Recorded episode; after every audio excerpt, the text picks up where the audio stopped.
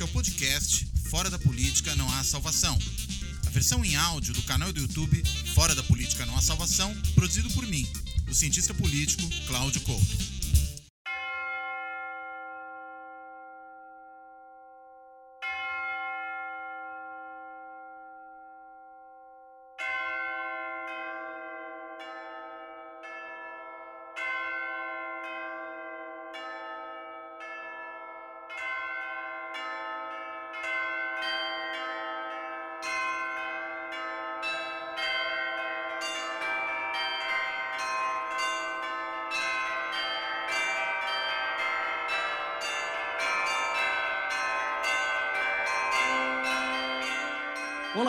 Esse Fora da Política Não Há Salvação vai tratar da questão dos cultos nas igrejas, mas indo além disso. Né? Foi um tema de discussão nessa semana aí que passou no Supremo Tribunal Federal, por conta da pandemia e da possibilidade ou não de que as igrejas não fossem abertas para cultos presenciais durante esse período.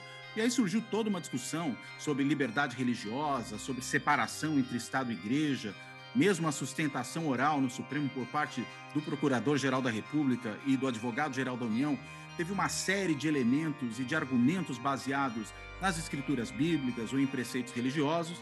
Enfim, essa é uma questão que está na ordem do dia, mas eu diria, ela tem uma raiz muito mais profunda na política brasileira e, particularmente, na política brasileira momentânea né, desse governo. E por que isso? Porque o governo Bolsonaro é um governo com profundos vínculos com setores religiosos, sobretudo com as igrejas evangélicas, pentecostais e neopentecostais. Uh, e aí, esse julgamento, evidentemente, teve uma influência muito grande dessa relação. Inclusive, o, tanto o Procurador-Geral da República como o Advogado-Geral da União são percebidos como duas pessoas que querem ir ao Supremo Tribunal Federal. E o presidente da República já anunciou que o seu próximo ministro, indicado ao Supremo Tribunal Federal, claro que tem que passar antes pelo Senado, deverá ser terrivelmente evangélico. Ele usou, inclusive, essa expressão. Esse espírito deve estar presente em todos os poderes. Por isso, o meu compromisso. Poderei indicar dois ministros para o Supremo Tribunal Federal. Um deles será terrivelmente evangélico. E para tentar entender esse problema, eu convidei o professor Ronaldo Almeida.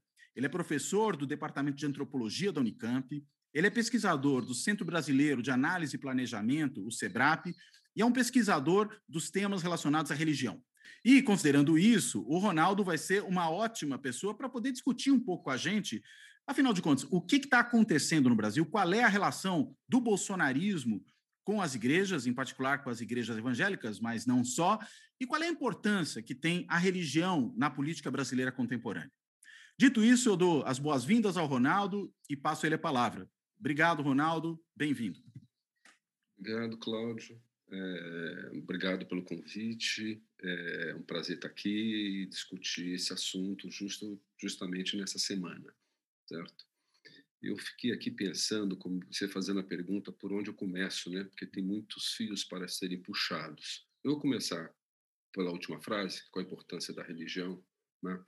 Assim, só para situar é, de que esse campo religioso nosso tem sido, se transformou nos últimos no último século. Eu acho que a gente tinha desde a República com o advento da separação, com o advento da República, a separação entre religião e Estado, né? É, vemos nos batendo, discutindo, construindo, disputando a laicidade, né? Agora, essa laicidade, por um bom período, até pelo menos a metade do século, ela não era dissociada de religião, ela tinha o catolicismo como referência para pensar o que, que seja religião. Então, uma cidade meio católica, cristã católica. O Reginaldo Branco fala meados... que o Brasil é culturalmente católico, né? Pois é. E na, meados do século, é, isso começa a mudar demograficamente, né? em direção a uma laicidade dentro de um contexto de pluralidade cada vez mais crescente. Pluralismo ainda muito cristão, mas ainda assim um pluralismo. E um terceiro movimento, né, que um dos vetores que cresce nessa polarização é, é o segmento evangélico, que lá pelos anos 80 mudou de postura em relação à sociedade, né? De algo que era restrito ao seu universo, de repente começa a participar da esfera pública, sobretudo a partir da Constituinte, né? de crente que não gosta de política, vira irmão, vota irmão, e, e temos aí uns 35 anos já de presença pública, de religião, os evangélicos como religião pública, né? Daquele que disputa o espaço público, disputa as regras do espaço público. Eu acho que é isso que é importante. É, e um dos vetores de atuação são muitos, né? A gente podia pensar desde interesses corporativos, como isenção de impostos, que é outra discussão, né? Ou pautas do tipo morais, que eu posso resumir tudo numa coisa chamada família tradicional, e um vetor que é esse da liberdade religiosa, que remete à própria história do protestantismo, né? Tem um apelo interno. Né? Eu diria que esse é o grande movimento, né? Mas a pergunta que se dá essa é, é, é, é, enfim, que eu diria que é legítimo, inclusive.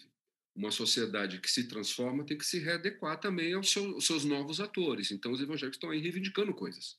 Então, do ponto de vista da legitimidade desse novo ator, né, eu acho que a gente não pode perder isso de vista. Né? Mas eu, eu, o tema da liberdade ele é muito incômodo, porque aí eu, eu gostaria de. Assim, eu, eu ia falar essa frase logo no começo, mas falo agora, né? Que eu estou querendo falar ela há muito tempo. Não há falta de liberdade religiosa no Brasil. Tá? Esse é o ponto. Então, essa discussão ela é, ela é muito complicada, porque de repente a gente começa a discutir entre liberdade religiosa e saúde, e que é importante a liberdade, né? mas não há falta de liberdade religiosa nesse país. Citando um sociólogo já morto da, da, da religião, Flávio Perucci, nosso colega, né? Uhum. Tem um texto professor. maravilhoso. Professor, nosso professor, né? Em 96 tem um artigo dele na Novos Estudos que ele falando assim, olha, que história é essa? A propósito do chute na santa, né? Que história é essa? Quem taca a Bíblia na cabeça dos outros fica dizendo que é perseguido. Que inversão é essa, né? Dessa lógica. E boa parte da argumentação é essa ideia do crente perseguido. E aí o Perucci fala que é um, um, um, um efeito de retorção, né? Aquele que agride, na verdade, diz que é o perseguido. Expressão disso está no discurso do Bolsonaro na ONU sobre cristofobia. Esse não é um problema brasileiro. Se tem religião perseguida no Brasil, são as religiões afro, cujos principais agressores são evangélicos neopentecostais. Né? Então vamos voltar a coisa no seu devido lugar. Não há falta de liberdade e o discurso de perseguição aos templos, às igrejas, que foi manipulado no discurso, né, sobretudo do André Mendonça, eu acho que ele não corresponde à realidade, mas isso povoa, é divulgado na, nas bases, né, entre os religiosos. Né? E aí você tem um, uma coisa muito ambígua, o Cláudio, é, que é assim é, capciosa, eu diria, que em alguns momentos esses religiosos falam que são maioria cristã e para impor, e quando são é, refutados algumas das suas posições, se dizem perseguidos e assumem um discurso de minoria. Então, ora é hum. minoria, ora é maioria. Tem que se decidir. Depende né? da conveniência. Depende da conveniência, né? Então, é, enfim, só para dizer o tanto de, de jogo que existe por isso. Então, esse é um primeiro ponto em relação à liberdade religiosa. A segunda coisa que você me pergunta é, é a coisa de quem compõe, né? Quem são os atores? Assim, também é, é uma, é uma coisa para a gente olhar que assim não são as, as religiões não estão reivindicando essa coisa de abertura de templo, templos e volta né, aos cultos ou essas cerimônias coletivas. As, as mesquitas islâmicas não estão reivindicando isso. As sinagogas judaicas não estão reivindicando isso. Os centros espíritas kardecistas não estão reivindicando isso. Os terreiros de Umbanda e Candomblé não estão falando isso. A Igreja Católica CNB se manifestou pelo fechamento, Dom Odílio falou que tá bom, antes do governador pedir eu já fechei, certo? Então são setores do catolicismo. E mesmo entre os evangélicos, também não são a sua totalidade. Há um, eu, eu, eu essa pandemia tem me propiciado a frequentar tudo que é igreja, cultos de todas as áreas, tem sido, uma, tem sido impressionante como trabalho de campo virtualmente. Uma assim, sintonia fina do que está sendo dito, né? Mas e, isso assim, virtualmente? Virtualmente, uhum. virtualmente. Uhum. Ha sido uma experiência muito interessante. E assim, a quantidade de experiências litúrgicas, né? De encontros virtuais que, que eu tenho acompanhado com diferentes igrejas, que igrejas que fecharam no campo evangélico, né? E mesmo no campo evangélico pentecostal, né? E uma preocupação na base, em relação a isso mesmo, né? Vou para a igreja, não vou, entre os próprios fiéis. Aí, aí os aliados, né? Eu, eu tento decifrar um pouco pelos amigos cures que estavam ali, né, fazendo a defesa. E aí eu fiz uma lista, né? Tinham dois partidos representados, dois grupos católicos, de um catolicismo tradicional, meio monarquista. Um deles, o Dom Bosco, né, o Instituto Dom Bosco, eu não sei se você acompanhou, mas é, entrou com aquele processo para tirar a palavra católica do nome das católicas pelo direito de decidir, que é aquela ONG. Sim, eu né? lembro disso. Eles entraram com esse, então é com esse tipo de catolicismo tradicionalista, tal. Três evangélicos, Ana Júri e mais dois outros, que, de, que quando você começa a mapear tem um certo campo dentro do evangelismo, né? E um, um, último, que eu acho que é muito interessante, Cláudio, que eu acho que é a síntese do católico com, com, com os evangélicos, que é o IBDR. O IBDR ele foi fundado em 17, né? Ana Júlia de 12. É, o IBDR, o, o, o, presidente emérito é o Ives Granda, Ives Granda, né? E, e, e quando você vai ver os encontros e composição, nome a nome do conselho, e claramente é meio a meio, uma coisa assim, você vai encontrando é, Ives a, a filha dele, mas vai encontrando um povo protestante, calvinista, internamente chamado de neocalvinistas, né? É, e pessoas dessa área do direito, da filosofia, da teologia, e o IBDR funcionando como uma espécie de think tanks, né? Desse campo jurídico conservador, católico, protestante, calvinista, que mistura tradicionalismo com opus dei. Então você tem um campo mais ou menos assim. Esse campo que estava lá. Não estou dizendo que seja só isso, né? Mas eu acho que é um indicativo é, de um certo pedaço do cristianismo grande, né? Não é pequeno, é, e que, em particular, esse do julgamento revela um certo tipo de religioso que atua no campo do judiciário que eu acho que também é uma outra coisa legal da gente ver, né? Porque a gente sempre fica olhando bancada evangélica. Porque foi assim no começo. Depois eles vão para o executivo. E eu acho que nos últimos dez anos invadiram o campo do direito. Né? Eu acho que a Ana Júri, a UNDE, BDR. E, e aquilo que era um campo basicamente católico, de repente ele virou, ele está se tornando e o governo Bolsonaro, e aí chegamos no governo Bolsonaro, eu acho que tem sido um laboratório. Enfim, uma das pesquisas que eu estou fazendo no próprio SEBRAP é mapear a, a religião em vários ministérios ah, e, e, suas combinatórias, né? Então a gente pode contar, por exemplo, neopentecostais carismáticos com uma presença muito forte no, no Ministério dos Meios de Comunicação, mas quando você vai lá no judiciário, você vai encontrando esses setores mais conservadores do catolicismo, uns evangélicos mais de classe média, do protestantismo tradicional, calvinistas, fazendo outras alianças. Eu acho que o governo Bolsonaro são vários clusters religiosos combinando, né? E que dão sustentação. Aliás, uma então, pergunta, de... já que você falou disso. Desculpa, eu estou falando muito, mas diga Não, lá. não, é ótimo. Eu estou aqui prestando uma atenção bárbara. É que então. você falou uma coisa que eu até queria te perguntar um detalhe. É, com relação ao judiciário, ao sistema de justiça, talvez o Ministério Público entre junto aí, os cristãos militantes, sobretudo de perfil conservador, tendem mais a ser das igrejas eh, evangélicas tradicionais e dos católicos do que propriamente dos neopentecostais e, e pentecostais? Sim, com certeza, com certeza. Eu acho que a gente está falando de um certo. Por isso que eu estou querendo diferenciar, né? A gente sair de figuras como o Bispo Macedo. Essa discussão não passa por ele, passa no seu interesse. Mas quando vai para o campo jurídico, ele não tem instrumentos, né, propriamente, quadros. Esses quadros são fornecidos, em boa parte, pelo protestantismo histórico, né? setor calvinista. Isso é muito interessante, né? Porque por isso que eu falei assim, tem um tem um ator que é mais público, atuando no espaço público, mas tem gente disputando juridicamente o espaço público, né? E eu acho que isso está se desenhando, né? Cada vez mais se consolidando. Eu acho que a Najur é um movimento nesse sentido, né? Que é, de reforço dessa história. E, Cláudio, também acho que é uma coisa importante, assim, porque quando a gente começa a mapear, vai seguindo essas pessoas, do que elas estão falando em outros lugares, nas suas igrejas, é, é muito interessante que não é propriamente um alinhamento totalmente ao bolsonarismo, né? Boa parte desse setor também tem um alinhamento com a Lava Jato nesse processo, com o Moro. Né? Essa semana mesmo teve uma figura importante do campus presbiteriano numa entrevista na Folha, um pouco que ele tentando se diferenciar dos neopentecostais, mas está nesse campo da direita, né? E com uma ênfase no Moro.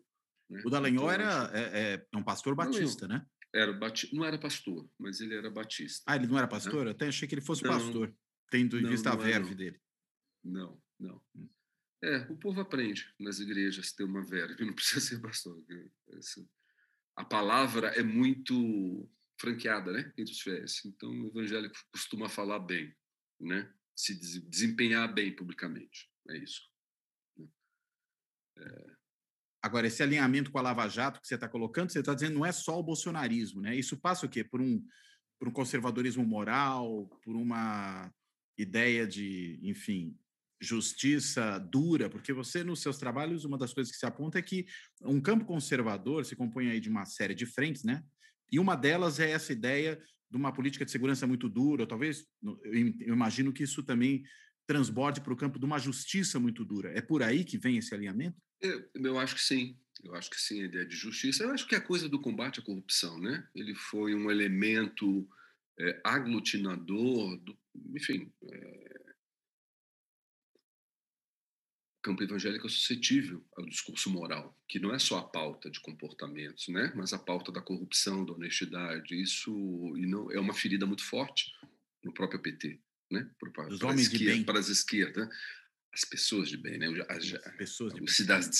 pessoas de bem, né. Uhum. Não é nem usa a palavra cidadão, né, porque acho que isso é uma coisa uhum. bem né, a ideia de pessoas de bem que tende um pouco tende, tende a, a, a, a fugir é, enfim, de certos discursos democráticos, certos conceitos, né? Vai para uma dimensão muito mais moral.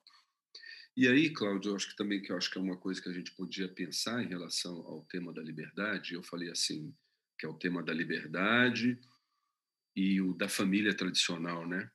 Mas eu gostaria muito de pensar essa coisa do jurídico, né? O fato de é... tem um livro da recente da Wade Brown né, sobre as, as ruínas do neoliberalismo, ela dedica dois capítulos ao contexto norte-americano que eu acho que pensar os Estados Unidos, sobretudo a pensar evangélico, né, é, brasileiro, acho que cai muito bem. E ela dedica um capítulo à, à, à família e um outro à liberdade religiosa, e, e, chamando como vetores da ação do neoconservadorismo nesse contexto Trump. Né?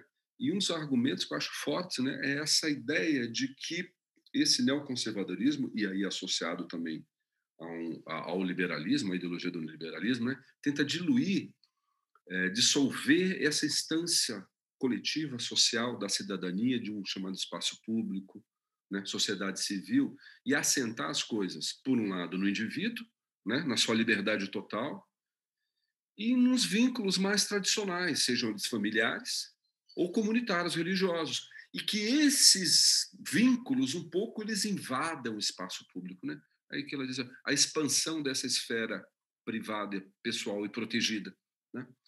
Então eu vejo nessa ação discussão sobre liberdade religiosa, por um lado é essa, mas uma parte da argumentação foi de que é, é um produto, é, é um serviço essencial, né? De interesse público então, assim, eu acho que é uma expansão da religião.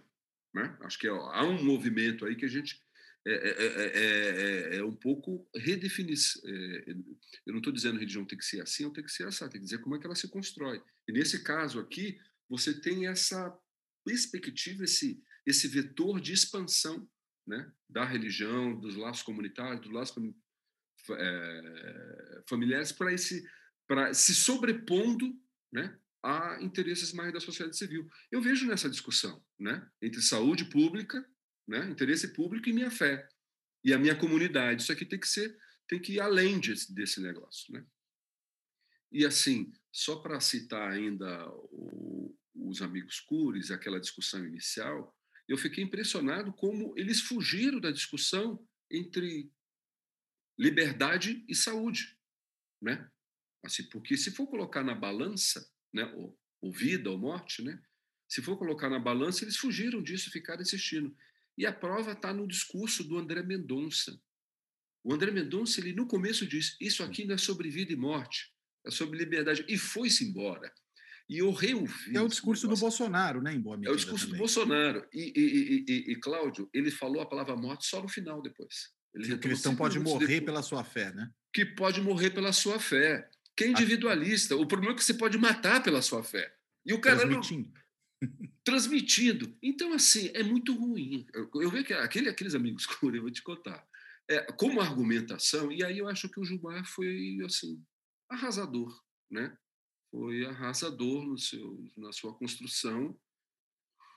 E, e, isso, e eu, eu, queria insistir no, no, discurso do Mendonça, né? porque é um discurso autocontido, né?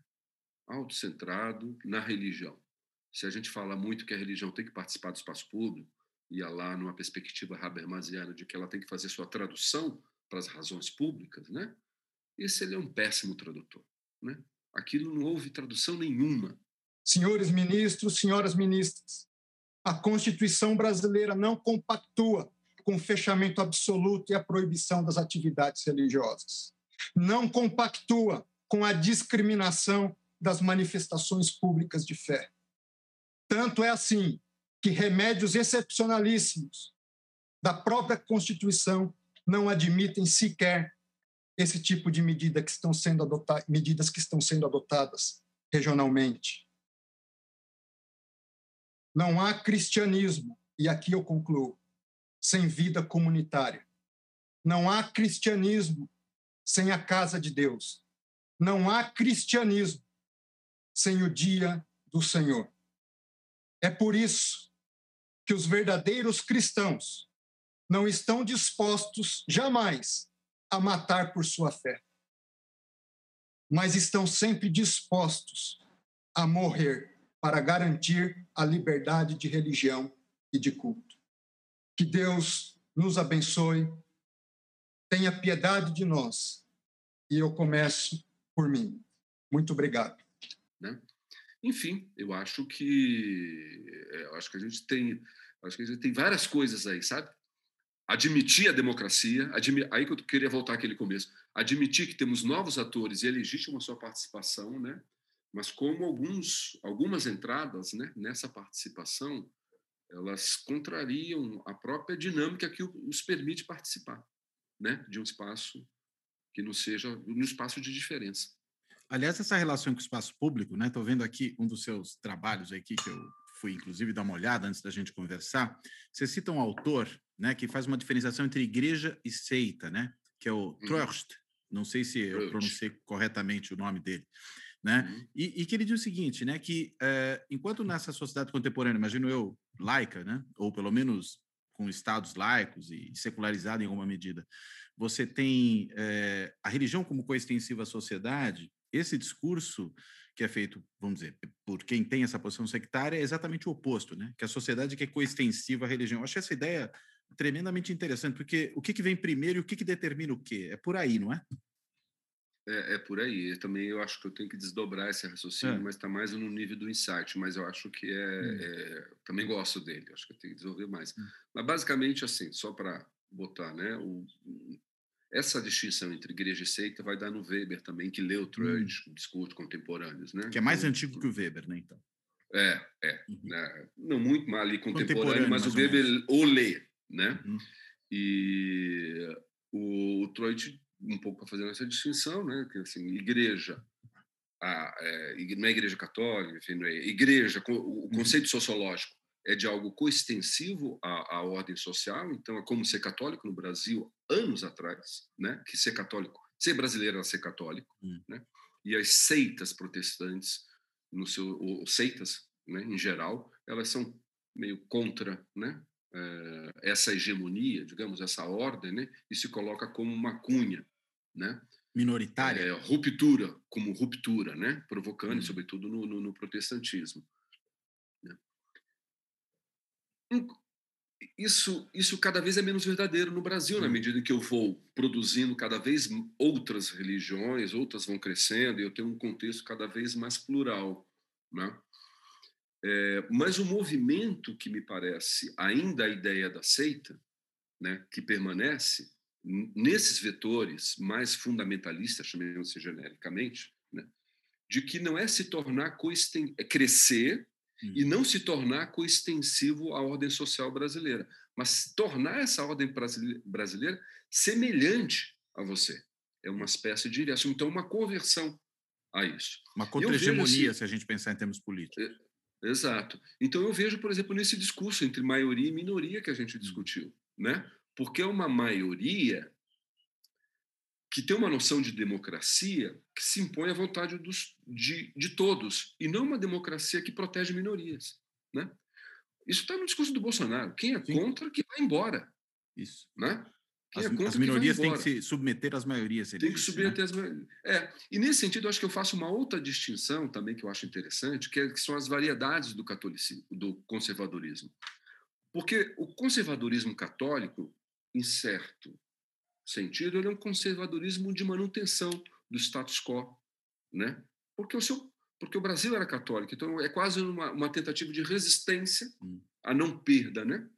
O conservadorismo dos evangélicos, desses vetores dos quais a gente está centrando aqui, o foco, né, no qual a gente está centrando o foco, é um conservadorismo que eu chamei de um conservadorismo ativo, que ele não é de que só resiste ao avanço do secularismo, ele visa a transformação da sociedade. Ainda numa chave cristã, mas muito mais evangélica.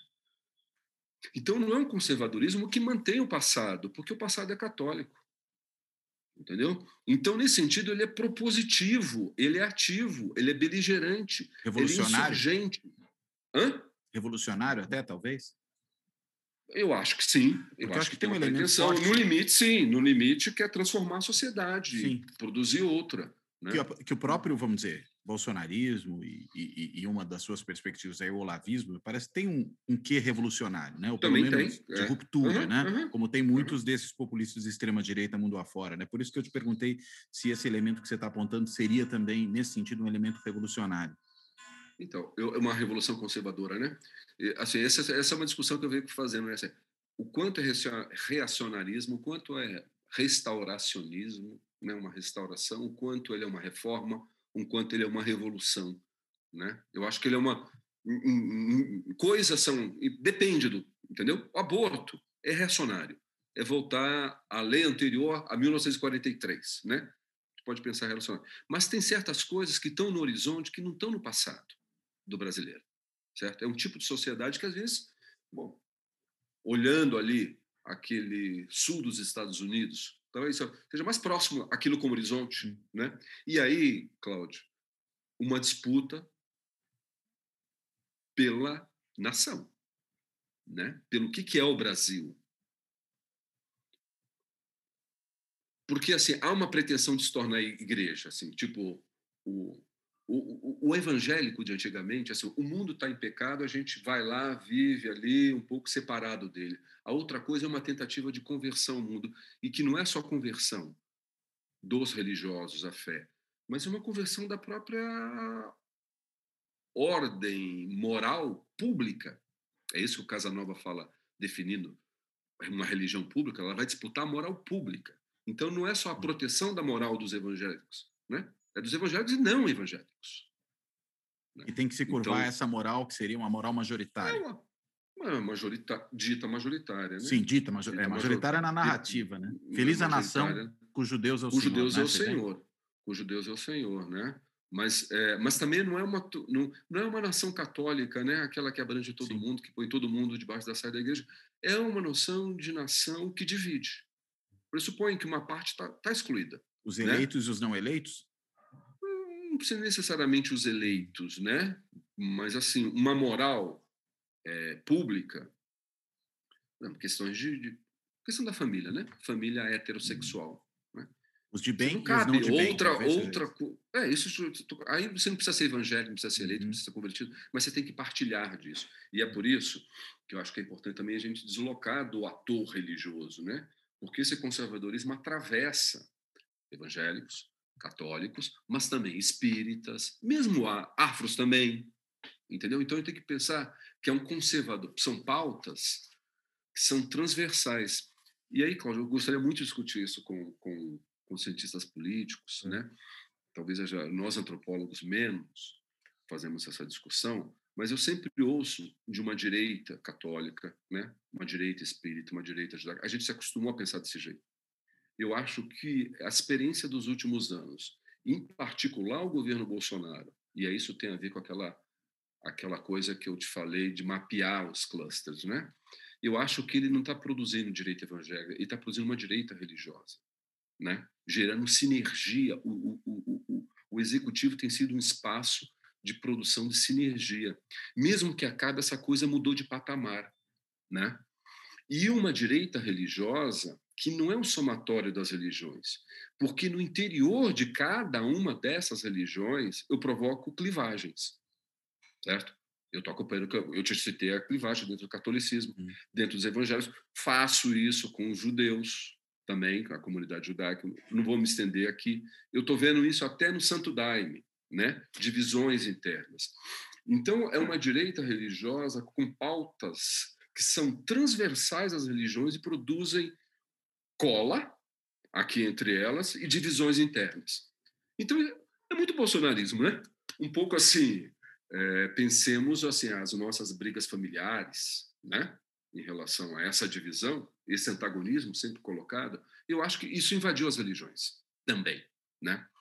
Então, acho que, é, me parece, aí eu estou falando de cientista político, que, em alguma medida, me parece o que aconteceu nos Estados Unidos ali pelo final de 70, 80, com o governo Reagan, um pouco que consolidou uma direita religiosa ali, cristã, na estrutura do próprio Partido Republicano, que ficou meio permanente. O pessoal estava lá, mas Surgiu ali o um movimento nos anos 70 da maioria moral, desses pregadores é, tele, eh, pregadores eletrônicos, os evangelistas.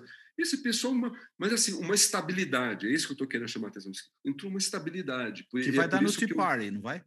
Sim, sim. É essa são variações disso, ou pode, pode ir para uma extrema direita, tem uma extensão aí, né?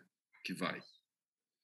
É, eu, eu, fico perguntando se a gente está num processo desse, né? Então, assim, se a gente não mudou de patamar nisso que a gente está chamando de direito religioso. Antes, algo genérico, agora eu consigo mapear ações. Hum. Muito atores, lugares muito concretos, pautas muito concretas, né? É, eu acho que a, em torno da família tradicional, acho que ali girou todo mundo, e por isso que eu te falei, não, não é só, é são os eleitos evangélicos, isso, isso, isso rebate no conservadorismo brasileiro, né? E a própria ideia de liberdade religiosa, é, ela é muito interessante porque ela, ela agrada mais aos evangélicos, talvez menos aos católicos, mas eles se somam nessa hora, né?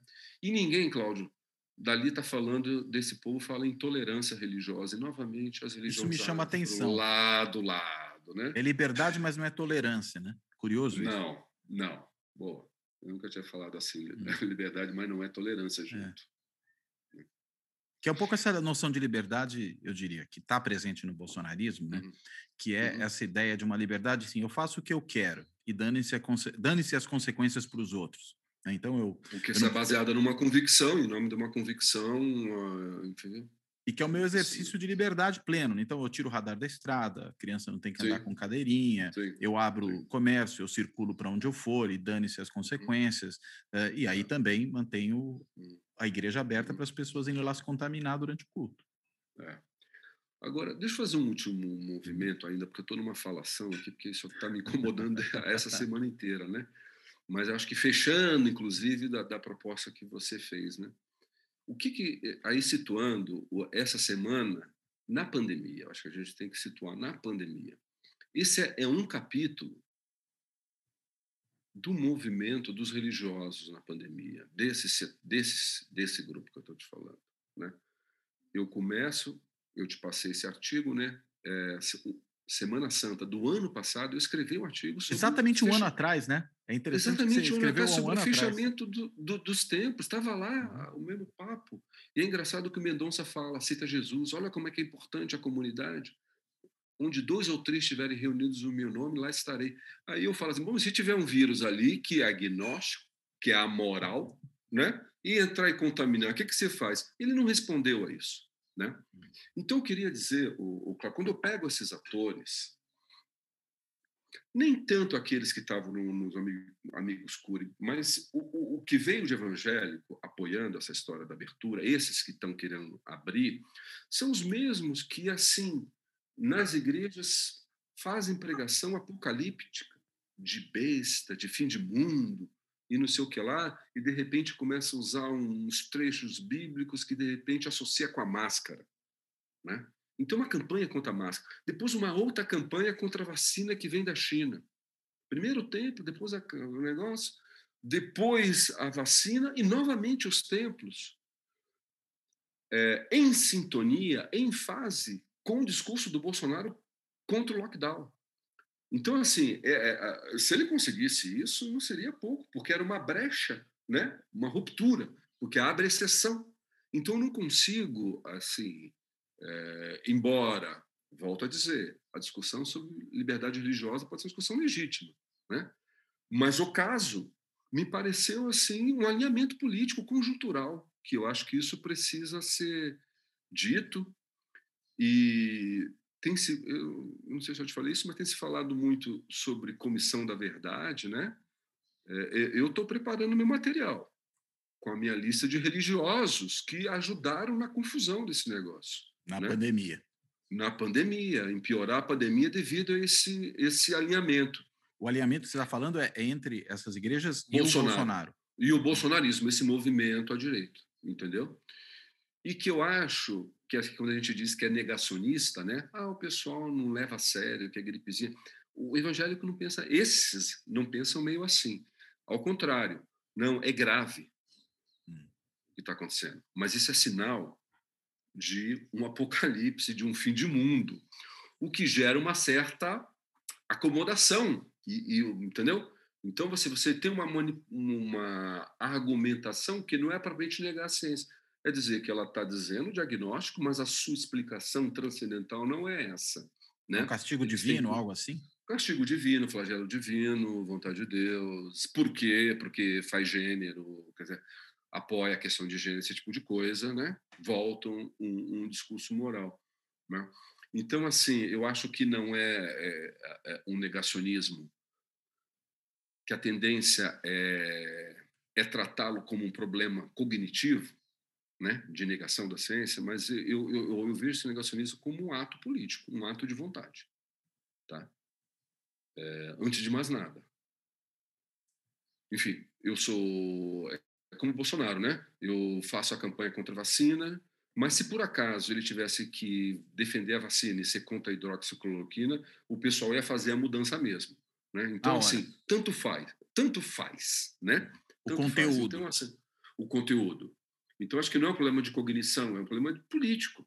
Hum. Né? É um ato político, é uma vontade política. Né? E aí a, a, a, justificativa vem a posteriori. Né? Aí eu pego, eu posso dizer que, a, como fez o, o Mendonça, que a igreja precisa de comunidade para viver, e eu fico lembrando outras pregações que eu estou ouvindo, né, de gente que, que fechou os templos usam lá a, décima praga do Egito, que é hum. quando Moisés vai liberar, libertar o povo dos hebreus do Egito, né, e vão para a Terra Prometida, 40 anos. É, o, a décima praga era matar o primogênito, né? E para você fugir do disso, faraó. você tinha os hebreus, todos os primogênitos. Ah, todos os, os hebreus, egípcios, né? É verdade. Não, de todos. Os hebreus tinham que pintar a porta para que quando passasse o anjo, o, o livrasse. exterminador o anjo exterminador. Então só pegou os egípcios, né? Uhum. E, e, muita gente defendendo, olha, mediante uma praga, uma epidemia, nos recolhemos, fizemos isolamento, né? É bíblico também se não desafiar Deus, né? Então assim, teologia não falta para ser a favor do fechamento dos templos, uhum. né? Teologia não falta, até porque é, é, é muito estranho para quem conhece mais um pouco a, o pensamento evangélico, porque é um segmento que desacralizou o templo. O templo é coisa de católico. Não por acaso eles se adaptaram, se adaptaram, já, já adaptaram não, já estão há muito tempo na internet, nos meios de comunicação, fazendo sacralidade virtual. Isso nunca foi um problema. E, de repente, o templo ficou o lugar da religião. Né? E, e, e os evangélicos né, gostam de dizer isso. A igreja são as pessoas. Né? Hum. Não é o templo. Então, é a reunião das pessoas. Então, é uma igreja que, de repente, ela ficou dependente. Um anos de discurso contra o templo, né? a centralidade do templo, mas, de repente, ela ficou dependente do templo, como se ela não soubesse essa igreja como em situação de diáspora. Então, assim, eu acho religiosamente, aí é uma discussão quase teo, é teológica, em certo sentido, né? Eu acho fraca, inclusive. Então, nós antropólogos temos que respeitar o ponto de vista nativo, né? tentar entendê-lo. Eu falo, olha, isso daí é muita teologia ruim. Né? Eu acho que é muita teologia pouco, pouco bíblica, tem, tem outras alternativas. É uma teologia a serviço de. Né? Então, a serviço de quê? Porque se na realidade o problema não é o conteúdo, digamos assim, né? É, o problema é outro, né? Onde que está o problema? Por não, que, que o templo que... ficou tão importante assim? Ó, uma das uma das saídas tem duas que eu acho. Uma é a coisa econômica, né? Da sua sustentação. É, isso foi muito dito e isso é dito pelos outros evangélicos que fecham os templos. Né? Falou, olha, se vira, né? A situação está ruim para todos. E cabe, eu quero muito destacar esse povo que fechou, né? Cabe não discutir liberdade religiosa, cabe à igreja ser solidária. O desafio dela é essa, é esse, né?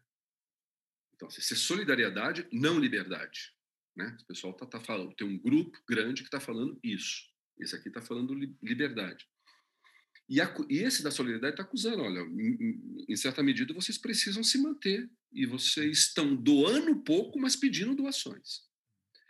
Isso estava muito no argumento lá do ano passado. Eu vejo agora Malafaia, Bispo Macedo, todo mundo falando, não, o PIX resolve, nosso problema não é esse. E mesmo lá na, no, no, no, julgamento eu vi esse argumento sendo utilizado, né? Do tipo, não, tem, a gente resolve tudo eletronicamente. Eu tenho um pouco de dúvidas, que boa parte do... do, do é, o dízimo é um pedaço. Você vai nessas igrejas, você tem outros compromissos, você tem um apelo feito ali na hora, que você não vai da sua casa fazer facilmente, se você não passar. Então, eu acredito que a perda, sim, de, de arrecadação. Isso implica em perda de arrecadação. Sobretudo se você tem um público flutuante, como é, por exemplo, a Universal, né? de não corpo de fiéis que mantém a sua instituição. Então, acho Inclusive, que a Universal de... foi aquela que uma vez teve, enfim, alguns de seus membros pegos no helicóptero com um montão de dinheiro em espécie, mas sempre notas miúdas, que provavelmente vinha desse tipo de coleta, né? Sim, sim, sim.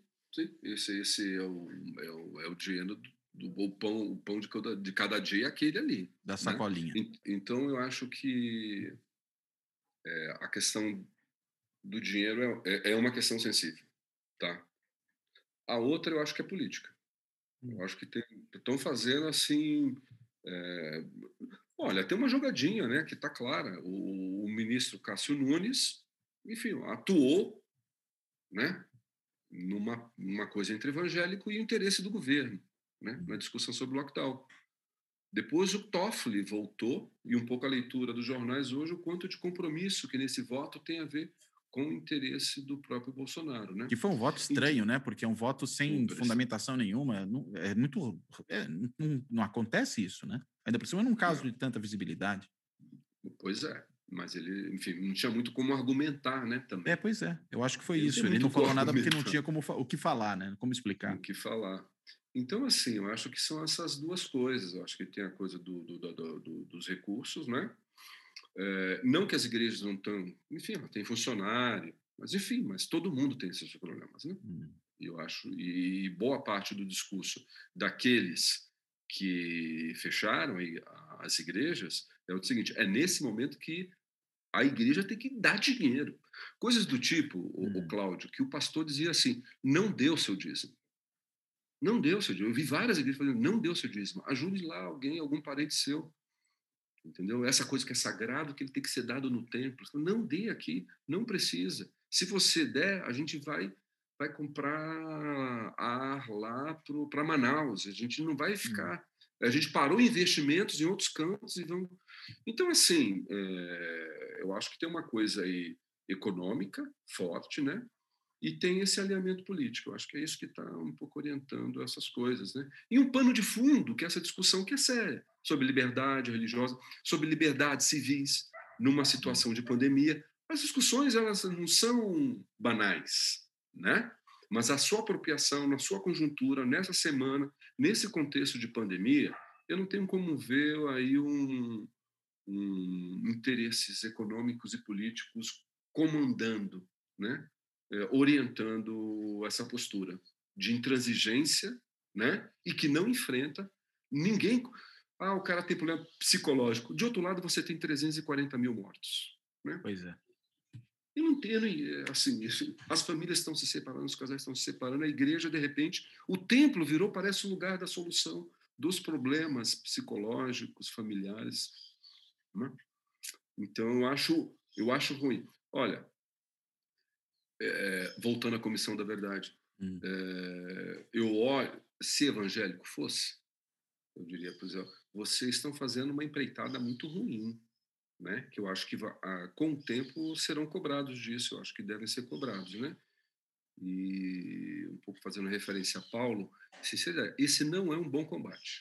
Hum. Não é um bom combate, né? Esse daí, então, tá aí o Paulo e Pierucci estão reclamando do que de liberdade religiosa, né? Aí eu cito Pierucci, que eu acho que é isso, acho que é um, é um engodo, né? Essa um pouco comum. E quando existe nessa semana. E quando existe esse problema, geralmente é das religiões afro-brasileiras, né, que são atacadas, inclusive fisicamente, né? A gente tem visto períodos recentes de ataques a terreiros, de apedrejamento de pessoas na rua, coisas desse tipo, né? Sim, sim, eu acho que esse esse aparece aqui, assim, o Ministério da Damares, né? Uhum. Ministério de Direitos Humanos, mas assim, essa questão da intolerância religiosa contra os afro é totalmente periférica. Ela faz alguma coisinha para dar, mas é periférica. Mas o apoio ao tema da liberdade religiosa é uma coisa que há uma militância, né? Então, é, me parece que esse Ministério dos Direitos Humanos, ele é, enfim, tem inclinações religiosas. É interessante, né? Porque tem um passado histórico aí que talvez justifique por que, que esse discurso. Você falou isso já, né? Por que, que esse discurso da liberdade religiosa ganhou tanta força? Porque quando você é uma religião minoritária numa certa sociedade, no caso, uma sociedade predominantemente católica, faz todo sentido você reclamar liberdade religiosa, porque você não atende de fato, né? Ou ela é escanteada, é, ou enfim, você não tem sequer um cemitério que possa ser usado, tem que criar um cemitério à parte, todas essas situações. Agora, isso foi mudando, né? Ao ponto de, uhum. hoje, na realidade, eles serem muito mais, em algumas situações pelo menos, aqueles que ameaçam a liberdade religiosa de outro do que o oposto, né? Sim, sim, é, sim. E a argumentação do Cássio Nunes Marques foi interessante, né? Porque ele disse: olha, agora todo mundo que defende liberdades é negacionista, né? Que é, na verdade, o discurso de novo do governo, né? Que Sim. casa com, com essa questão do alinhamento que se apontou. Agora, a minha, a minha dúvida é, né? Se ao mesmo tempo tem esse alinhamento, será que não existe por parte do governo uma instrumentalização disso? No seguinte sentido, né? Bem, se eu fizer a defesa ardorosa aqui da liberdade de culto, dizendo que para isso é preciso que mantenham-se as igrejas abertas e as pessoas possam comparecer a elas em cultos presenciais e não apenas por via virtual, uh, eu, tô, eu posso, por extensão, usar isso para defender que se mantenha o comércio aberto, para que se mantenha Sim. uma série de atividades abertas, que é, no fim, o ponto do governo desde o começo, né? Concordo contigo. Eu acho que há uma instrumentalização, sim, né? Visando. Aí, enquanto você estava falando, eu achei que tô, tô, tô, o final ia um pouco assim. Tá fidelizando mais, né? Certos segmentos, que eu acho que é um pouco. A, tem ação agora do lockdown, mas é uma sinalização muito forte para o campo evangélico a ideia de que você trata os templos religiosos como um, um serviço essencial, né? uhum. né? Essa experiência. Mesmo, mas é, quando eu olho do ponto de vista da recepção, é, eu vejo que as pessoas estão temerosas. Então, hum. mesmo sendo essencial, as pessoas sempre um pouco vão, vão dizer isso, tal, mas até ir para a igreja já é um outro passo, né? Frequentar. Ela também, as pessoas estão se recolhendo, quanto estão vendo esses números. Né? Mas acho que no médio prazo, o, o que decanta é o apoio do Bolsonaro às igrejas, hum. né? Então, me parece, sim, certas, né? mais um vetor de, de fidelização. E a certas igrejas, mais, mais particularmente no caso dele. É, mas é, assim, esses certos é, é a maioria. Tá. Eu sempre estou contra. Ah, tem outras, mas tem uma coisa de hegemonia assim. Eu acho que o campo evangélico ele é amplo, tal. É a maioria no campo é evangélico, está dizendo. No né? campo evangélico, no campo hum. evangélico, né? Eu não sei como é que é a repercussão disso propriamente entre os católicos. Sempre fica meio a meio. Não sei se uhum. esse católico briga tanto pelo templo, né, como o evangélico. Embora vejo, teria motivos até litúrgicos para isso, né? Você tem a Eucaristia, e como é que você vai fazer a Eucaristia à distância? Não tem jeito, né? É. Mas, é, né? Mas assim, é, você vê na Igreja Católica também, tudo bem, né? É, fazendo, não, então, acendendo vela, acendendo teria... vela e fazendo novena pelo, pelo computador, sabe? Se acende uma vela, é, é, é, aí, aí, eu, aí eu acredito na criatividade teológica, exegética, para achar essas soluções. Não, eu também acredito, mas o que eu estou dizendo é, eles é. teriam uma razão litúrgica talvez maior para defender sim, o presencial sim, nesse sim. caso, né? Que não, não dá para fazer é missa sem isso, né? A rigor. Ótimo, é ótimo. Isso, isso, isso, isso é interessante, porque assim, tanto o, as religiões afro, as religiões, é, a religião católica, ela depende de uma materialidade, né? Exato. Esse é a materialidade pode conter o sagrado. E nós aprendemos lá com, com Weber que o calvinismo ele desacraliza o mundo, né? Uhum. Então a tradição protestante nada pode conter o sagrado. Então você vai num templo, pode ser uma caixa, pode ser um estacionamento, né? Não precisa de símbolos. É nesse sentido que é, adquire uma dimensão espiritual que para passar para o virtual não é não é não é simples ou não é difícil no caso evangélico, né? Então acho que é mais difícil a solução teológica para o católico, o afro, né, para as outras religiões onde uma, a materialidade pode conter o sagrado. Então, assim, é mais frágil ainda o, o discurso evangélico nesse sentido. Interessante. Muito bom, Ronaldo. Muito boa essa conversa, super esclarecedora. Acho que entramos até em coisas que eu nem tinha conseguido pensar antes, que você puxou, inclusive dessa conexão muito interessante com a questão jurídica, que, digamos, estaria de alguma forma na conversa porque a gente teve o julgamento, mas essa conexão, digamos, em termos orgânicos, né? De como é uhum. é que grupos dessas organizações religiosas se articulam dentro também do, do sistema de justiça. Acho que esse é um, um dado importante que acho que tem sido muito pouco tocado, pouco. ou até de forma só de forma anedótica, pontual, quando se fala dessa ideia do, do Bolsonaro aí. cristão, do, né? É. Isso, exatamente. É. Né? Nessa mas, coisa, mas não se pensa na questão de forma estrutural, né? É. Mas a máquina está ocupada. E é o que a gente está mapeando é a máquina. Pessoas, cargos, não só leis, mas assim, e redes, né? Onde é que estão essas redes? Que eu acho isso fundamental, porque é uma... Assim, a gente fala muito dos militares no governo, né? Sim. E, e pensa, ah, os evangélicos estão aqui e ali, mas tem uma rede por debaixo fazendo política. E na coisa da justiça é muito é muito presente. É curioso que eles não estão em grande número, talvez, nos ministérios. Né? A gente tem a Damares, tem o ministro da Educação. Pô, tinham seis, né? Tem o AGU, Tinha... mas que é, são, vamos dizer, percebidos, digamos, a sua credencial principal é essa? Olha, um tempo atrás tinha o Luiz Eduardo, o general que saiu agora, tinha lá o do turismo, Damares, hum. é, o Milton Ribeiro, Uhum. E está me faltando um outro aqui. Como ministro, chegou a ter. O, e o AGU, Onyx, né? O AGU. Mas o AGU conta como ministério? É, Eu conta, só em ministério. E, conta. e, ele foi ministro então, da Justiça até pouco tempo atrás. Ministro da Justiça. Né? Tá. Isso. E o Onyx, tá? que é luterano, uhum. muito ligado àquela Sara Nossa Terra, tal do Rodovalho, com o neopentecostal. Muito, que estão e estão hum, colonizando ali o Ministério da Cidadania. Né, Mas não são é necessariamente. Outro. Minha dúvida é essa, da hierarquia eclesiástica, né? Não, não. Alguns Por são, é, Damares é, né? Damares é, Damares é, pastora, tal. O Onyx Isso. não, né? Mas, mas assim, o assessor do Onyx é um cara diretamente ligado à Sara Nossa A equipe dele é da Sara Nossa Terra, hum. né? Então tá, o Malafaia está num canto, o Macedo está em outro, a Sara Nossa Terra está em outro. Então dá para é, dá para mapear isso. E o que, que você acha, Cláudio, dessa ideia da direita religiosa, não falar mais direita evangélica? O que, que você acha dessa hipótese? Assim, que eu acho que gente... Olha, eu acho uma hipótese não Como só super plausível, mas tremendamente explicativa do que a gente está vivendo, né? Inclusive porque é. quando a gente pensa, por exemplo, na questão da sustentação né, do, do Bolsonaro por uma parcela grande da sociedade, você tem esses 25% que não cedem de jeito nenhum, e aí você vai para os microdados, digamos assim, ou vai, uhum. pelo menos, segmentando isso, e começa a ver que é muito mais forte, desproporcionalmente forte entre os evangélicos. Né? Até uma pesquisa do Datafolha que você trouxe aí num dos seus textos mostra isso, né? como a votação foi, vamos dizer, amplamente maior para o Bolsonaro entre os evangélicos do que entre os católicos, em que houve praticamente um empate. Né? E eu acho uhum. que isso continua servindo como uma articulação importante nesse momento. Né? Uhum. É, acho que tem a questão dos valores e tem, sobretudo, uma questão identitária. Né?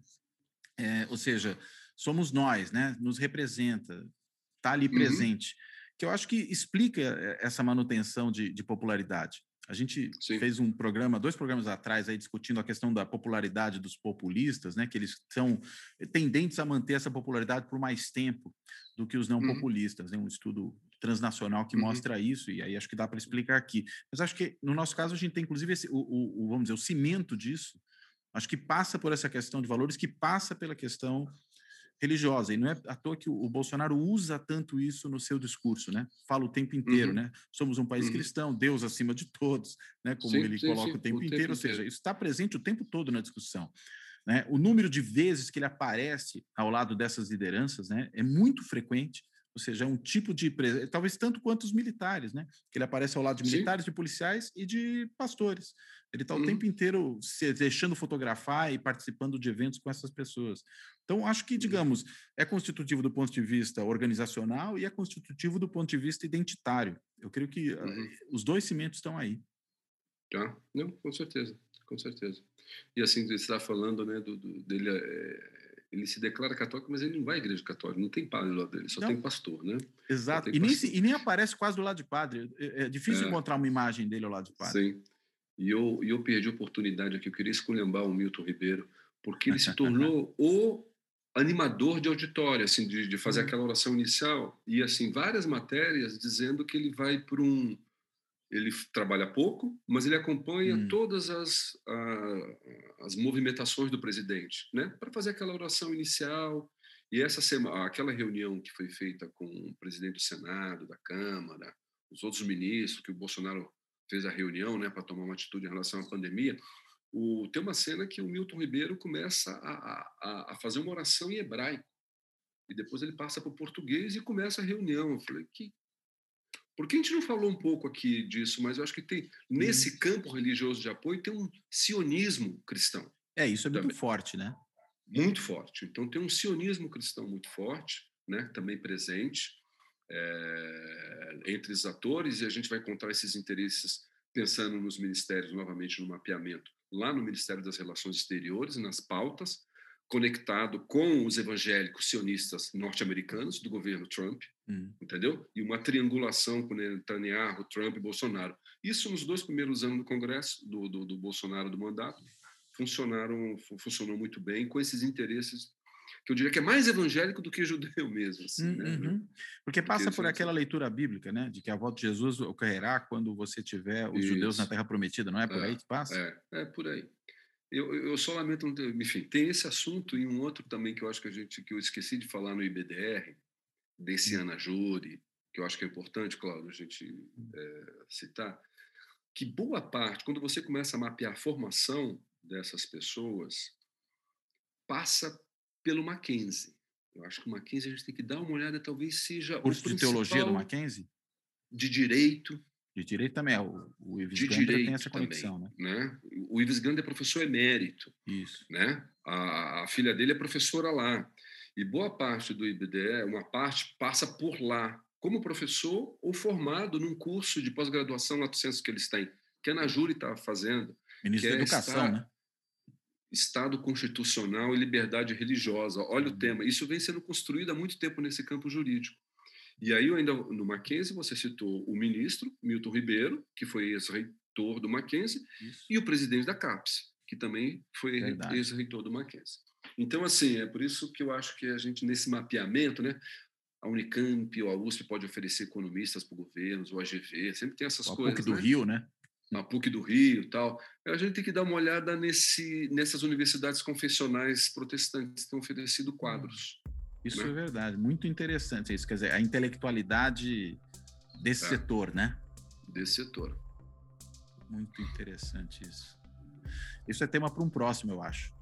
Vou Dá para a gente próximo. discutir isso. Não, legal, próximo. legal, legal. Mas faltou ali É. dizer isso. Pô, eu quero chamar É. a atenção para o Mackenzie, cara. O Mackenzie tem que olhar porque ele tem sido a fonte disso. A discussão sobre o grafeno, não sei se você lembra, Nioga, era lá do Que grafeno. também passa lá, pelo lá Mackenzie. Do, do Mackenzie. É do Verdade. Mackenzie, entendeu? Então é um, tem uma aliança ali. Tem uma aliança. Muito interessante. Ronaldo, quero te agradecer Legal. muitíssimo. Foi super legal essa conversa, super esclarecedora. Acho que quem ouvir no podcast, quem assistir no, no YouTube vai aprender um bocado com isso. Então, te agradeço. Deixo para as suas considerações finais. Hum, obrigado, Clá- Cláudio, pelo convite. Eu acho que eu falei tudo que eu, que eu queria. Né? Eu só repetir esse final. Né? Eu acho um pouco- duas declarações, né? Que eh, no país não falta liberdade religiosa, mas não, não é propriamente esse, essa não é a chave correta. E acho que os evangélicos estão fazendo um mau combate, tá? que vai ser cobrado isso deles depois.